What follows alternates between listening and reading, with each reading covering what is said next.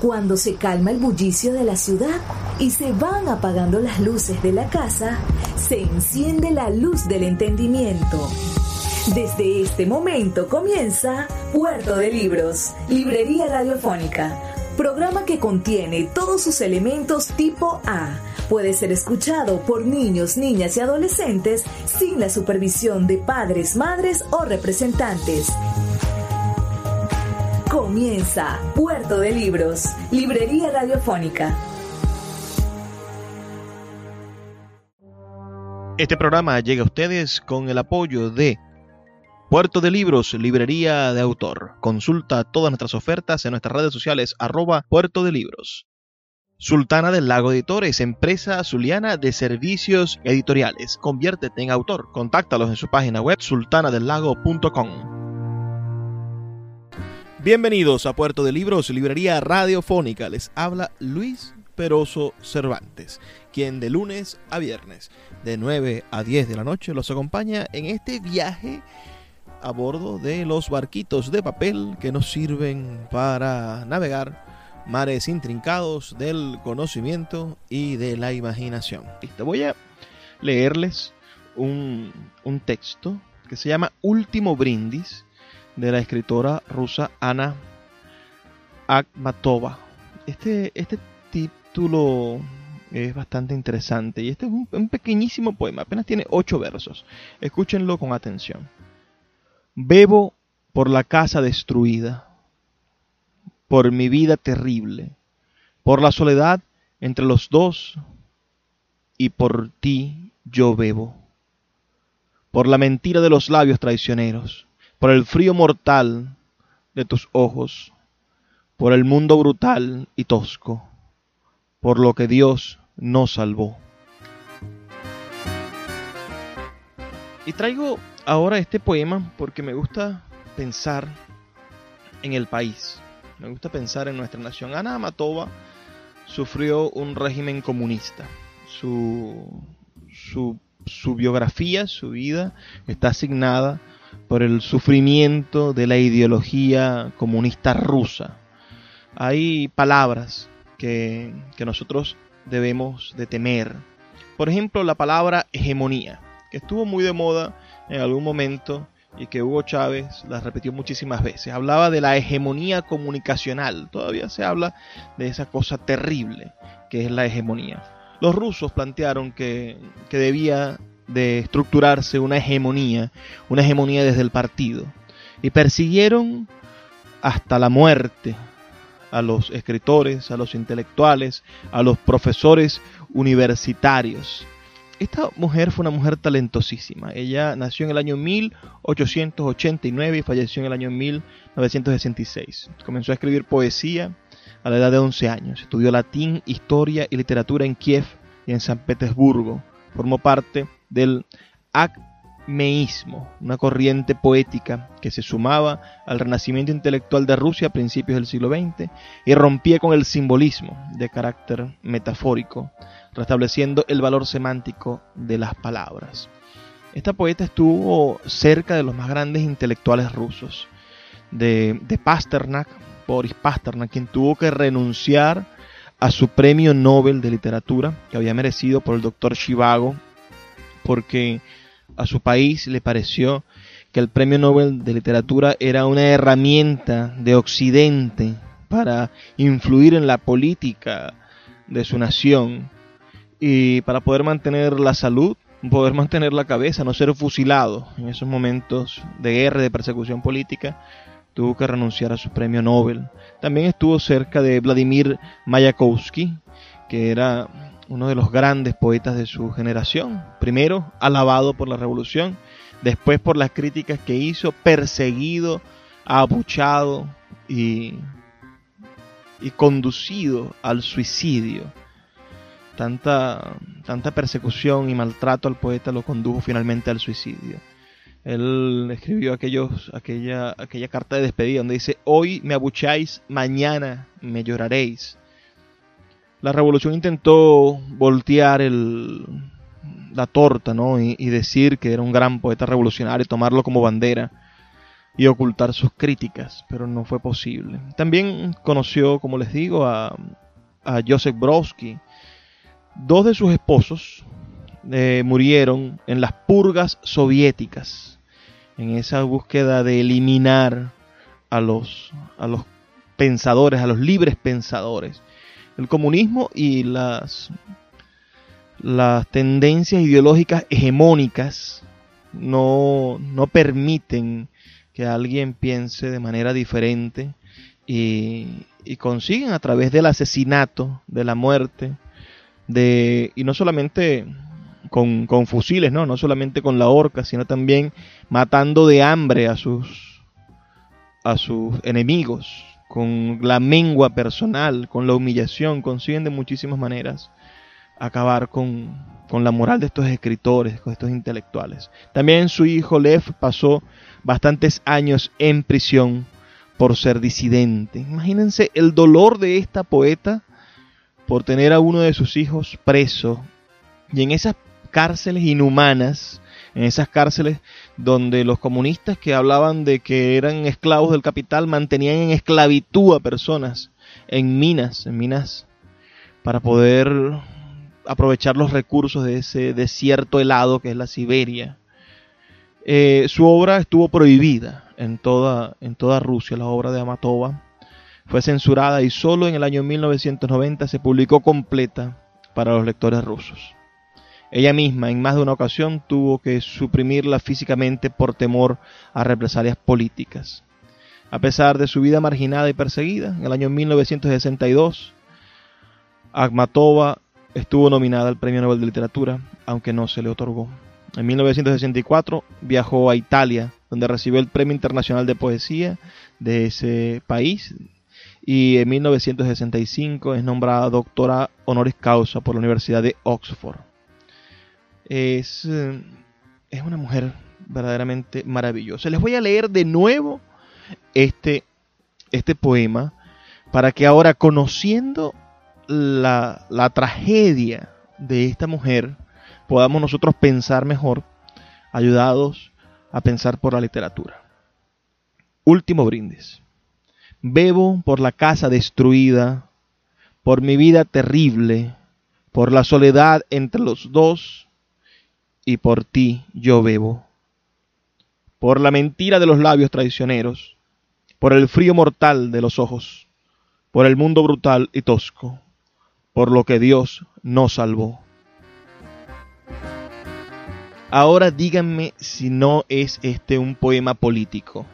Díganme si en este poema no está cifrada la rabia, la el, el, desconsuelo frente, frente al poder. Si aquí no está la voz latente de la denuncia frente al poder, el malvado poder el poder que desea silenciar, el poder que persigue, el poder que ataca, el poder que tiene que cuando le arrancas una cabeza al poder le salen tres. Así es de malvada la palabra hegemonía. No permitamos que nos digan, no permitamos que nos impongan una hegemonía comunicacional. La verdad es variada. los puntos de vista desde los cuales se puede ver un objeto son casi infinitos. Y la lectura, solamente la lectura, nos podrá ofrecer diferentes mecanismos para entrar en contacto con la realidad. Si usted hoy está seguro de algo, está seguro, completamente seguro de algo, le puedo decir que puede estar equivocado. Porque siempre debemos de mantener un resquicio, aunque sea, para la duda. Debemos de darnos la oportunidad de dudar. Los hombres inteligentes dudan. La gran literatura no se basa en certezas, sino en profundas dudas. Un poema como el que estamos, como acabamos de leer, Bien puede ser un poema de amor, bien puede ser un poema de despecho, pero con el conocimiento de causa de su historia, nos daremos cuenta de que ese poema es un poema político, de que ese poema es un poema que denuncia la destrucción de un país, de que ese poema es mucho más de lo que nosotros estamos viendo. Cuando leemos a Remedios la Bella encontramos una denuncia de lo que es el machismo. Si lo leemos con una óptica de liberación, si vemos completo el cuadro de lo que nos plantea García Márquez. Cuando escuchamos los poemas de, de Yolanda Pantín, nos encontramos con la memoria de un país que posiblemente ya no exista, de un país que necesita ser construido simbólica y metafóricamente. Y cuando escuchamos a, la hermosa Celalba Rivera hablar de su padre, sin duda nos estamos encontrando con la memoria de un hombre que trasciende mucho más allá de que esté o no esté en, las, en, los anales de la literatura nacional, bien sea que los críticos literarios y los que han escrito las historias de la literatura lo van a gloreen o no, allí se encuentra Esno Rivera, indetenible para el futuro. Los libros también tienen ese, esa ventaja, son una carta, un mensaje, una misiva para el futuro. Muy poco pueden hacer los que intentan destruir actualmente la libertad, porque el futuro los va a condenar por su tamaño, por el tamaño de sus acciones. Todos estamos condenados a morir, nadie se va a salvar de la muerte. Pero la memoria, nuestro legado, el, el tan mentado legado, no puede quitarse el barro ni la sangre de encima y el futuro dirá la verdad. ¿De qué legado tiene barro y sangre? ¿De qué legado ha sido perverso? ¿Y quién ha intentado decir cosas hermosas en beneficio de su nación? Vivimos tiempos duros, amigos, pero solamente leyendo, solamente leyendo, podremos superarlos. Puerto de Libros, Librería Radiofónica tu canal diario para encontrar nuevos libros. Con el poeta Luis Peroso Cervantes. Síguenos en arroba Librería Radio.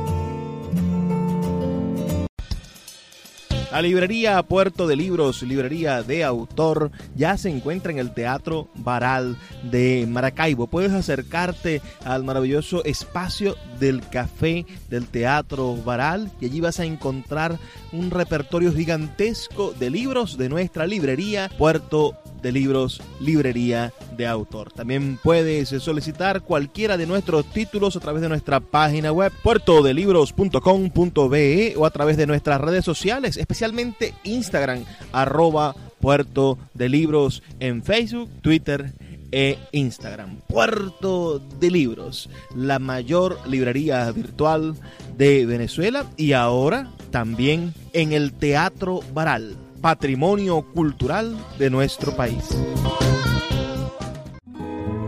El poeta Luis Peroso Cervantes le acompaña en Puerto de Libros, Librería Radiofónica, por Radio Fe y Alegría, con todas las voces.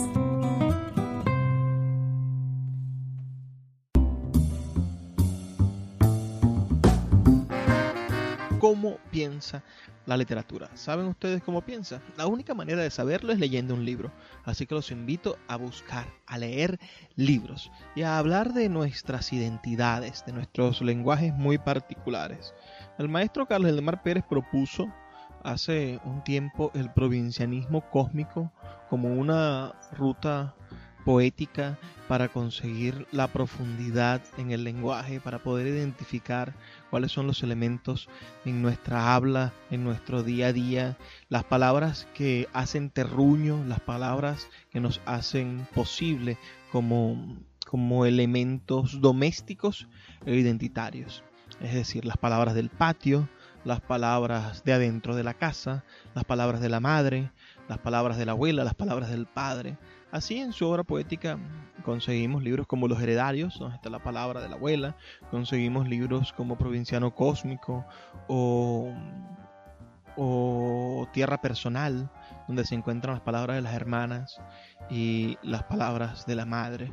Yo creo que es un buen ejercicio para aquellas personas que están iniciándose en el mundo de la escritura, que no busquen motivos ajenos para poder escribir. Es decir, no se inspiren en turpiales, en las lindas orquídeas, no se preocupen por inmortalizar en sus poemas los amaneceres y los atardeceres, preocúpense más bien por inmortalizar a su mamá tal y como es.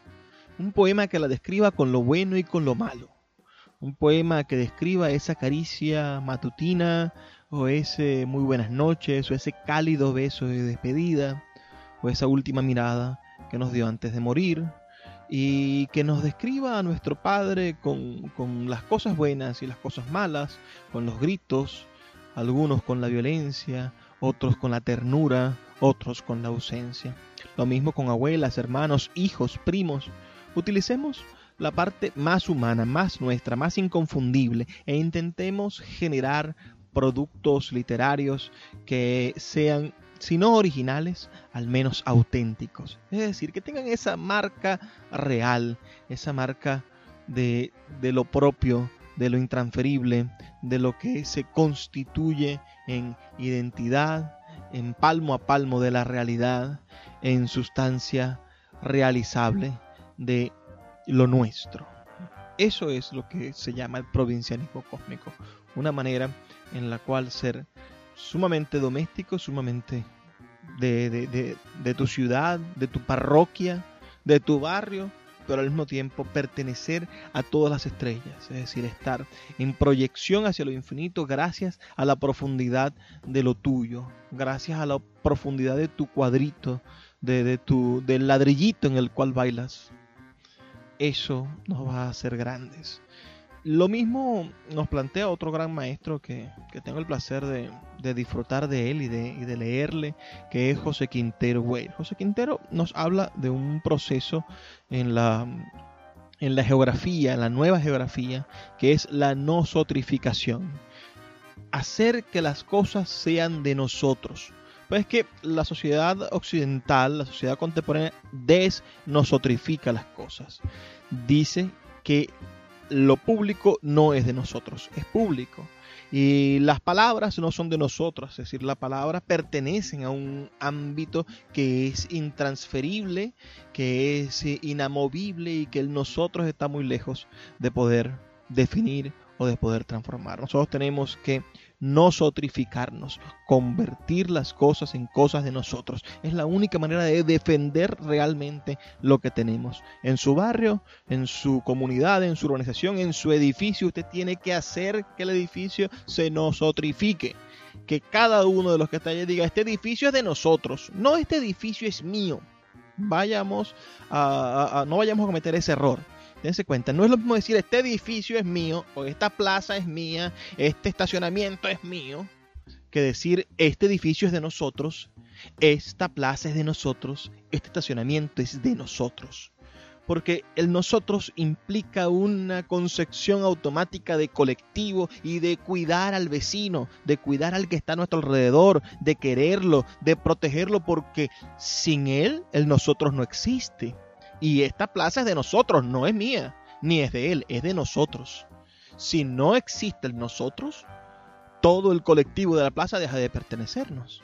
Entonces, hay que nosotrificarnos y eso es un proceso de territorialización es decir, tener la capacidad de darnos cuenta de nuestro territorio, tomar conciencia de cuál es nuestro territorio, de cuáles son las necesidades de nuestro territorio y hacerlo de nosotros, nosotrificarlo.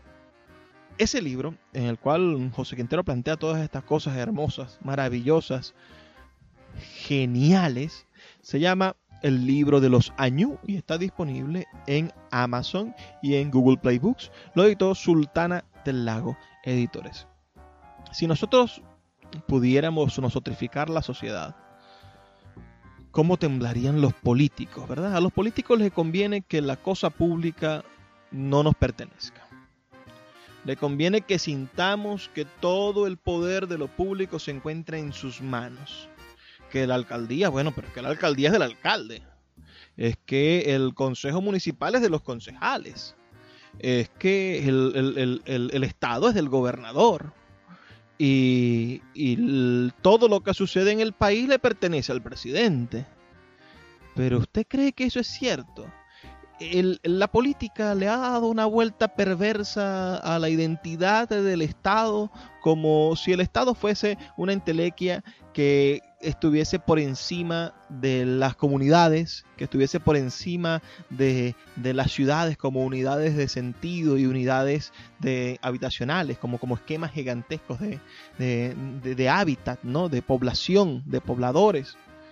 Entonces, debemos nosotros volver a invertir esa, ese juego y, y decirle al alcalde, mire señor alcalde, ese, ese edificio donde usted despacha, eso no es suyo, eso es de nosotros.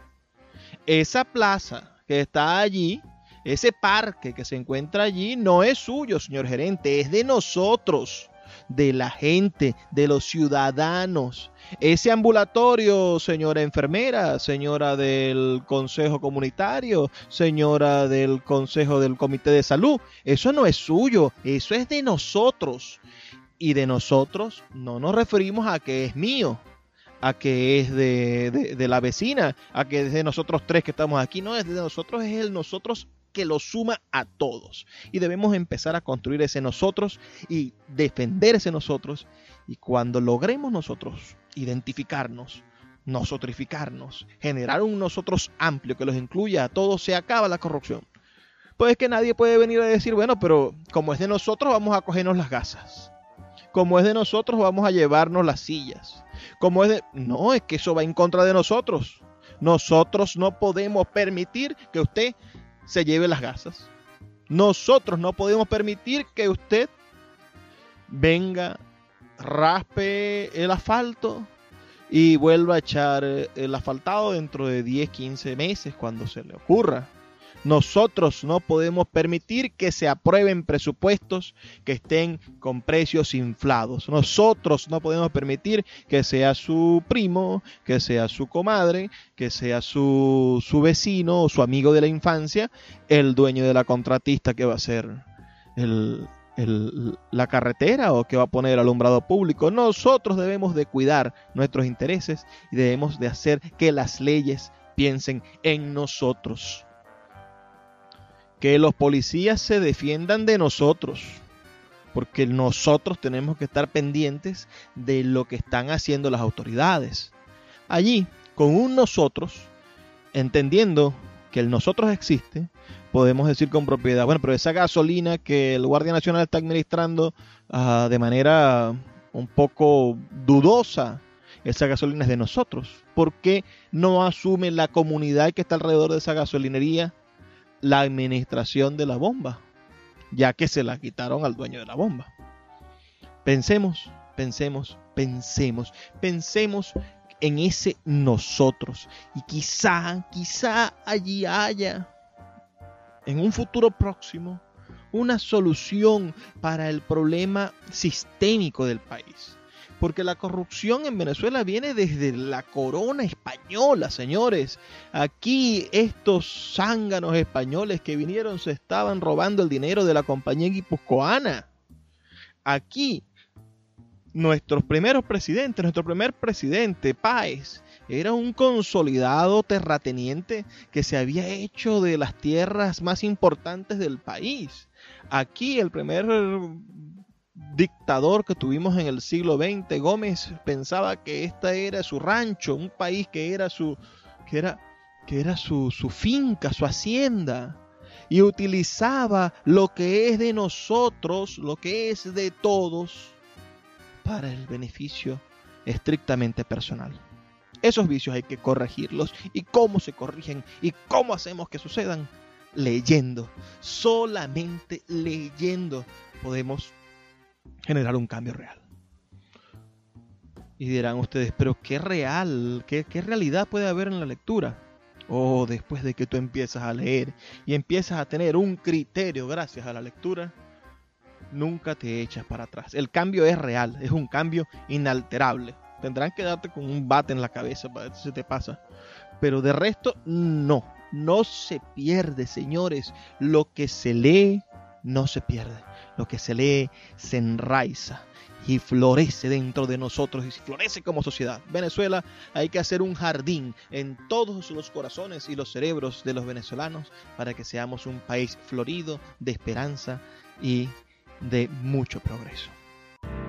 Escuchas Puerto de Libros con el poeta Luis Peroso Cervantes. Síguenos en Twitter e Instagram como arroba Librería Radio. Sultana del Lago Editores es una empresa zuliana de servicios editoriales. Nuestro catálogo tiene más de 100 títulos de autores nacionales e internacionales. Además, somos la única editorial que presta servicios de impresión bajo demanda en Maracaibo. No necesitas invertir en grandes tirajes. Tus lectores pedirán tu libro, nosotros lo imprimiremos y tú obtendrás regalías. Por ello, también editamos internacionalmente en Amazon y Google Play Books. Conoce más en nuestra nueva página web www.sultanadelago.com o siguiéndonos en Instagram como arroba sultana del lago. El poeta Luis Peroso Cervantes le acompaña en Puerto de Libros, Librería Radiofónica, por Radio Fe y Alegría, con todas las voces. Hoy les traigo para reflexionar un poco, para pensar mejor con la literatura, les traigo un, un poema de Constantino Cavafis. Constantino Cavafis, poeta griego nacido en Alejandría, Egipto, el 29 de abril de 1863 y fallecido en la misma ciudad el 29 de abril de 1933. Su lengua griega, ¿no? Y esa, esa cultura griega encallada en, en África, en, en, Egipto este gran Constantino Café. Bueno, les traigo para, para, resumirles un poema titulado Esperando a los bárbaros que espero nos sirva a nosotros para reflexionar sobre nuestra actual situación en Venezuela. Así que con ustedes este poema. ¿Qué esperamos congregados en el foro? Es a los bárbaros que llegan hoy. ¿Por qué esta inacción en el Senado? ¿Por qué están allí sentados sin legislar los senadores? Porque hoy llegarán los bárbaros ¿Qué leyes van a hacer los senadores? Ya legislarán los bárbaros cuando lleguen.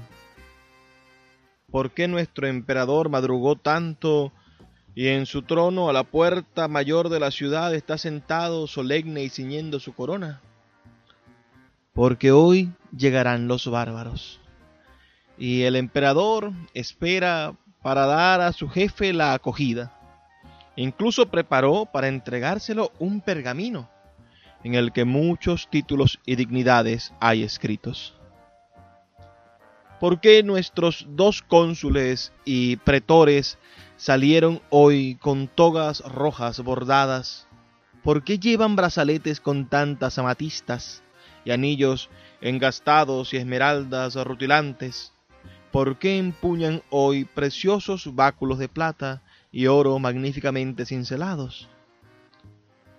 Porque hoy llegarán los bárbaros, y espectáculos así deslumbran a los bárbaros. ¿Por qué no acuden, como siempre, los ilustres oradores a echar sus discursos y a decir sus cosas? ¿Por qué hoy llegarán los bárbaros y les fastidian la elocuencia y los discursos? ¿Por qué empieza de pronto este desconcierto y confusión? Qué graves se han vuelto los rostros. ¿Por qué calles y plazas a prisa se vacían y todos vuelven a casa compungidos? ¿Por qué se hizo de noche y los bárbaros no llegaron? Algunos han venido de las fronteras y contado que los bárbaros no existen. ¿Y qué va a ser de nosotros ahora sin bárbaros? Esa gente, al fin y al cabo, era una solución. Las sociedades en crisis inventan soluciones. Inventan soluciones a veces mitológicas, ¿no? Muchas veces eh, nos hemos encontrado en la historia de nuestra humanidad con civilizaciones que están estancadas, que de pronto están en una especie de, de, juego de dominó trancado y nadie tiene la pieza que hace falta para continuar. La civilización griega, esta que inspiró a, al gran Constantino Cavafis para escribir este poema, esperando a los bárbaros, llegó un momento en el que estaba tan gastada como civilización que la única solución era su desaparición y después, bueno, filtrarse a través de la violencia de la desaparición. Pensemos en, en, la crisis del cristianismo, de ese protocristianismo que, que asesinó a Hipatia, ¿no? Y, y quemó y, y, censuró la biblioteca de Alejandría, ¿no? Y pensemos en, en otras civilizaciones, pensemos en, el, en, el, crecimiento de la civilización occidental en la Edad Media. Veamos cómo, cómo hubo que, darse una cachetada de realidad con el descubrimiento de, de, las, de las Indias occidentales, con el descubrimiento del nuevo continente, de la tierra de Américo, de esta América que habitamos, para que, para que se limpiasen las telarañas de los ojos, cómo, cómo fue lento el proceso de nacimiento de una sociedad renacentista, en el medio de, una sociedad que estaba atribulada por dogmas y por creencias cerrados.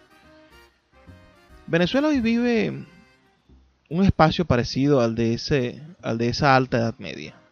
Sabemos, tenemos la claridad que el estado de cosas que suceden no pueden continuar igual. Sabemos, el gobierno lo sabe, debe de haber elecciones. La oposición lo sabe. Debemos de llegar de alguna manera a un acuerdo para obtener una salida electoral de nuestro problema.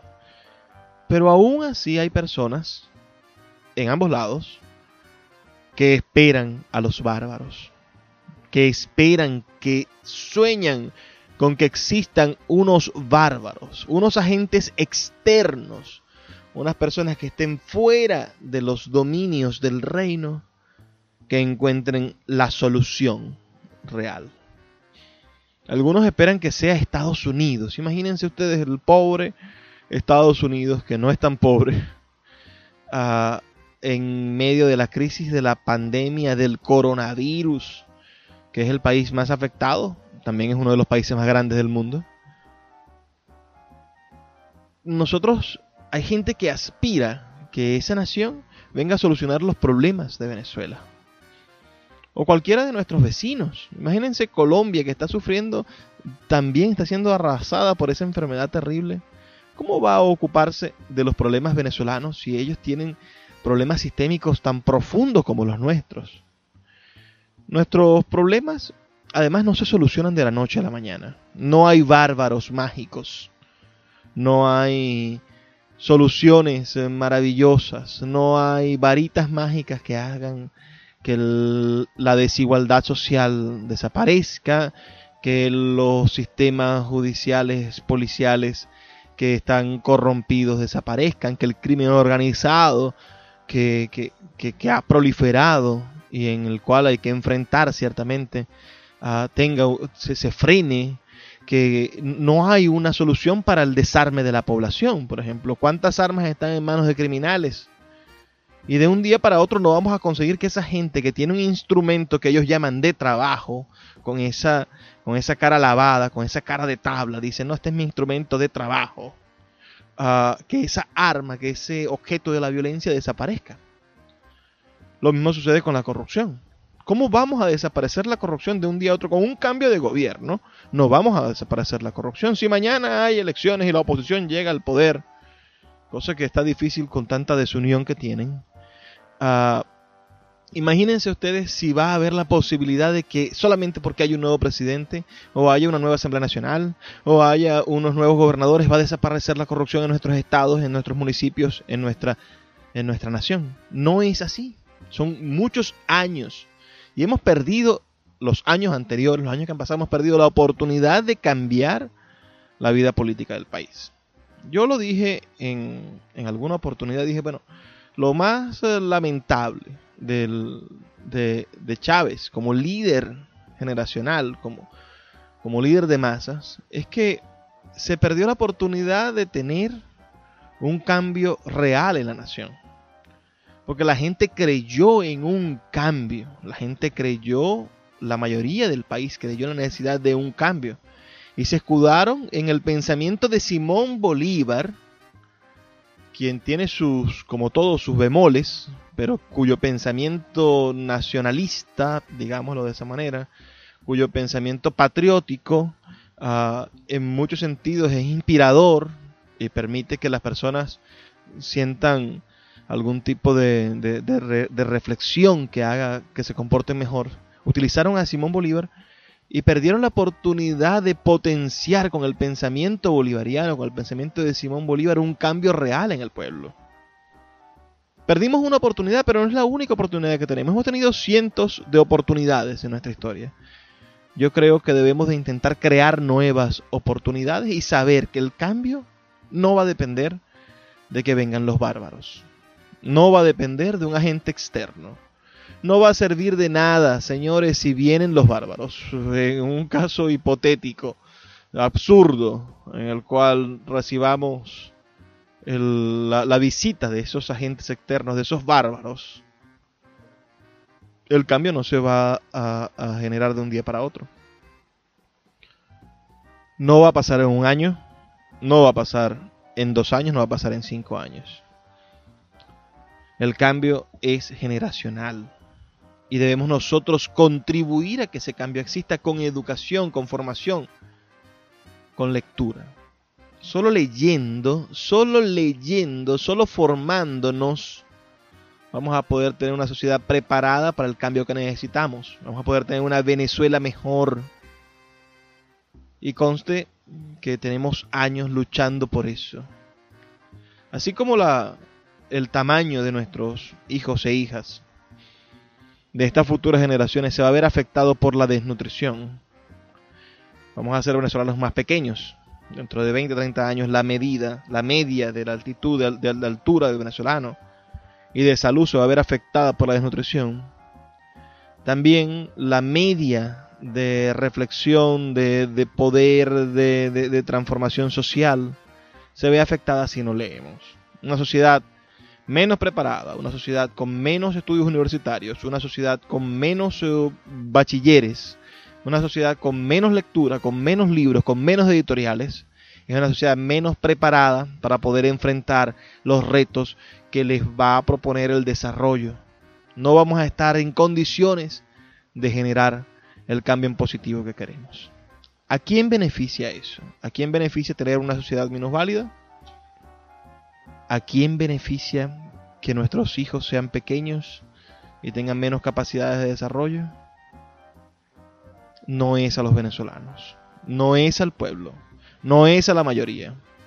Así que nosotros como mayoría deberíamos enfrentarnos a quienes están generando esa, situación y tienen años generándola, porque Venezuela viene en, un proceso de, de atraso.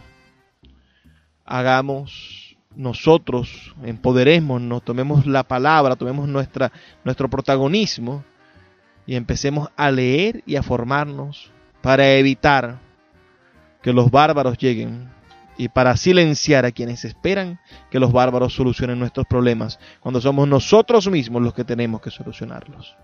Envíenme sus comentarios al 0424 672 3597 0424-672-3597 o en nuestras redes sociales arroba librería radio en Twitter y en Instagram. Síguenos en arroba librería radio.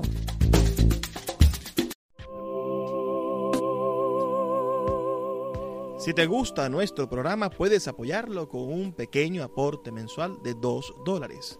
Un acto de micromecenazgo puede mantener en línea nuestro programa a través de nuestras plataformas virtuales y de la Red Nacional de Emisoras Radio Fe y Alegría. Sé parte de la manera en la que transformamos la realidad y el pensamiento a través de la literatura.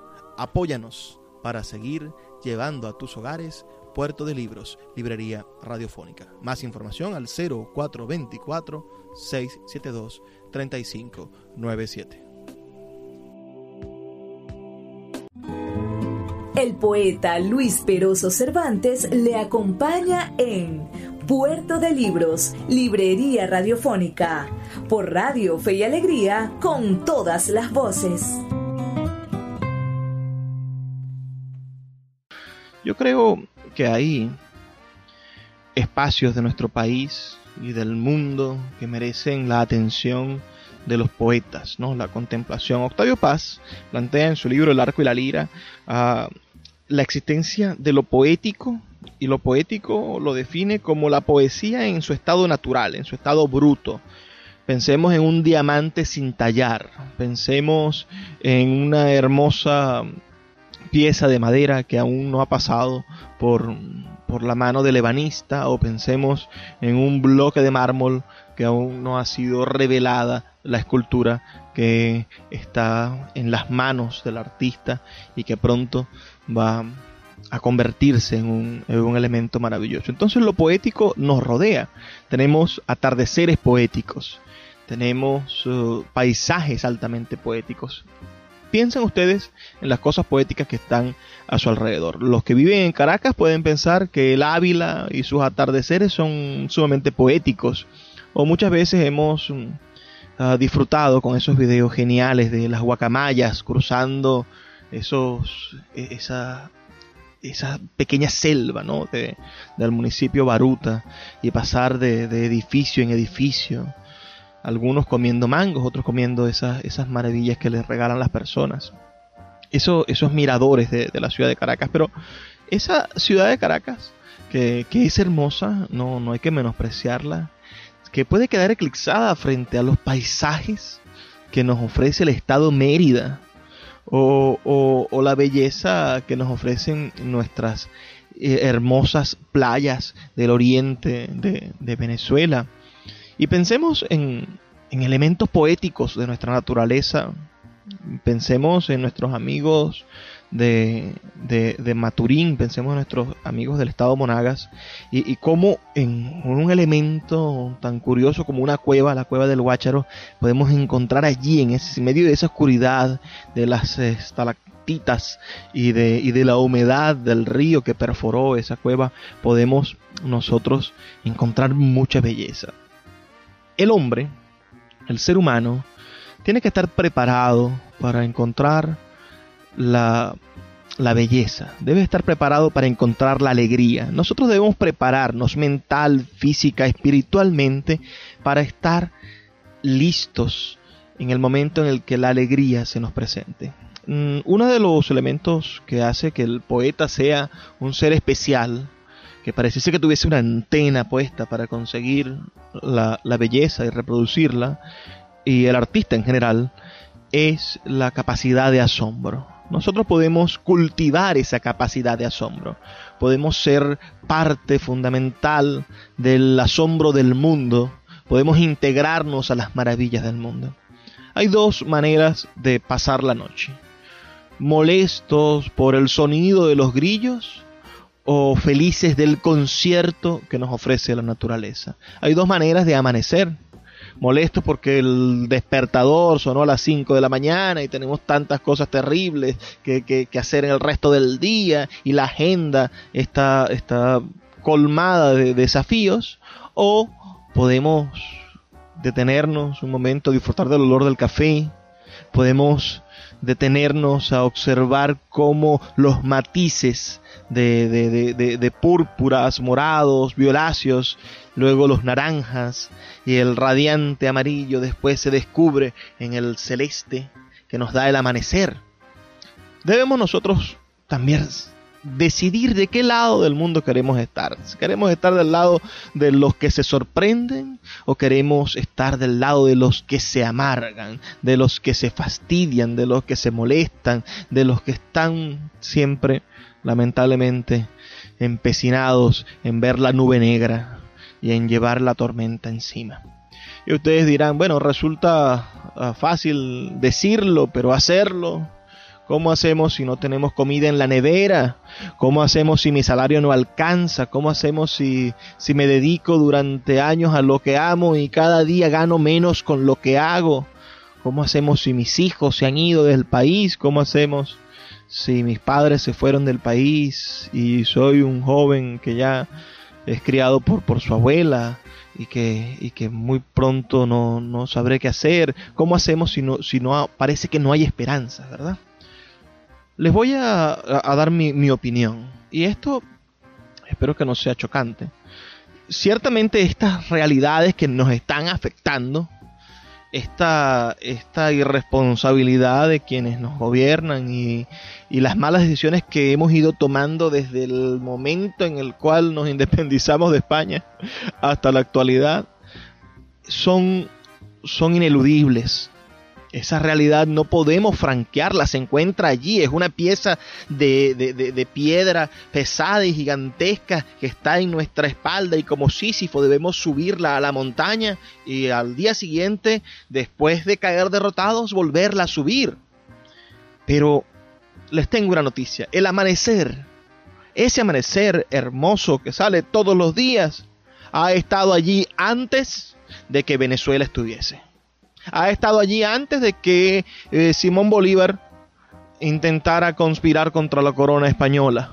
Ha estado allí antes de que, de que Páez traicionara la Gran Colombia y separara a Venezuela. Ha estado allí antes de que Gómez traicionara a su compadre se quedara con el país y se lo vendiera a las transnacionales norteamericanas y holandesas y empezaran a explotar el petróleo. Ha estado allí antes de que derrocaran al presidente Rómulo Gallegos, el primer presidente electo por voto directo, secreto y universal. Ha estado allí antes de que hubiese el golpe de Estado del 4 de febrero, antes de que el dólar se disparara y se volviera loco y nuestra economía fuese la sombra de una economía el amanecer ha estado allí antes, los grillos, las estrellas, la luna maravillosa, ese Ávila precioso, esas montañas merideñas y sus nubes, esos hermosos crepúsculos de Barquisimeto, el lago de Maracaibo, las playas de Oriente, la cueva del Guácharo, todo eso se ha encontrado allí mucho antes de que nuestros problemas se instalaran en nuestra sociedad, de que nuestra propia sociedad climatizara los espacios y los convirtiera en, pueblos, en ciudades, en estas junglas de cemento. La naturaleza, lo poético, ha permanecido allí antes de que llegara la delincuencia. Y es nuestro deber, nuestra oportunidad, desarrollar la capacidad de encontrarlo, de ensalzarlo y decir, me, me aterro, me, me, me, voy hacia la, hacia, hacia, hacia la tierra, lo que quiero decir, ah, me siembro, me, me territorializo, para usar una palabra de la geografía contemporánea, me hago dueño de esta realidad natural y me niego a la tristeza artificial. Me niego a recibir malas noticias de una sociedad que se ha predispuesto a hacerme infeliz. Y me afilo en mi capacidad de asombrarme. Los niños tienen capacidad de asombro. Aprendamos de nuestros hijos, de nuestros nietos, de nuestros sobrinos, de esos seres maravillosos que son capaces de, alegrarse porque sacamos un caramelo del bolsillo, que son capaces de descubrir en, en, las grietas de, de, la acera, no el, el, el lamentable suceso de la corrupción y del mal uso de materiales, etcétera, sino figuras que lo alegren, en las autopistas de hormigas. Vamos a intentar darle la vuelta a la tristeza aprendida. Vamos a intentar rodear, rodear esa piedra gigantesca que es la sociedad, rodear esa piedra gigantesca de malas noticias, y, y darnos cuenta que en la orilla de la piedra hay un jardín. Todavía crecen florecitas. Señores, sabemos que no hay gas, sabemos que se nos va la luz, sabemos que pasan muchas cosas terribles. Y también sabemos que eso no va a cambiar. Por lo menos no mañana, no la semana que viene, no el mes que viene y posiblemente no este año. Y otros dirían que no en los próximos 10 años. Un poco más desesperanzador. Pero, pero tampoco va a cambiar la maravilla que nos rodea. Tampoco va a cambiar la alegría de nuestros hijos. Tampoco va a cambiar la sabiduría de nuestros ancianos. Tampoco va a cambiar el amanecer, el anochecer, los conciertos, las mariposas.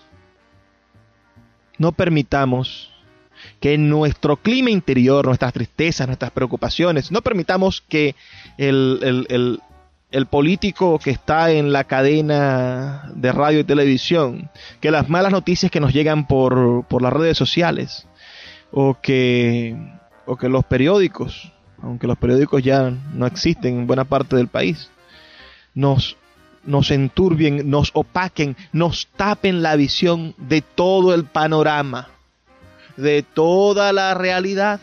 Porque donde está esa piedra de problemas también están las flores. Porque donde está esa piedra de problemas, en el fondo de esa piedra de problemas, resulta que el mundo tiene arco iris. Resulta que el mundo tiene degradé de colores, tiene crepúsculos, tiene amaneceres y tiene papagayos. Sobre esa piedra se paran los pajaritos a cantar en la mañana. Seamos capaces de escucharlos de alabarlos, de agradecerlos, de disfrutarlos. ¿Y cómo se disfruta todo eso con mayor abundancia? Señores, leyendo un libro, descubriendo que los poetas lograron transformar lo poético en estado natural en poesía, en expresión artística.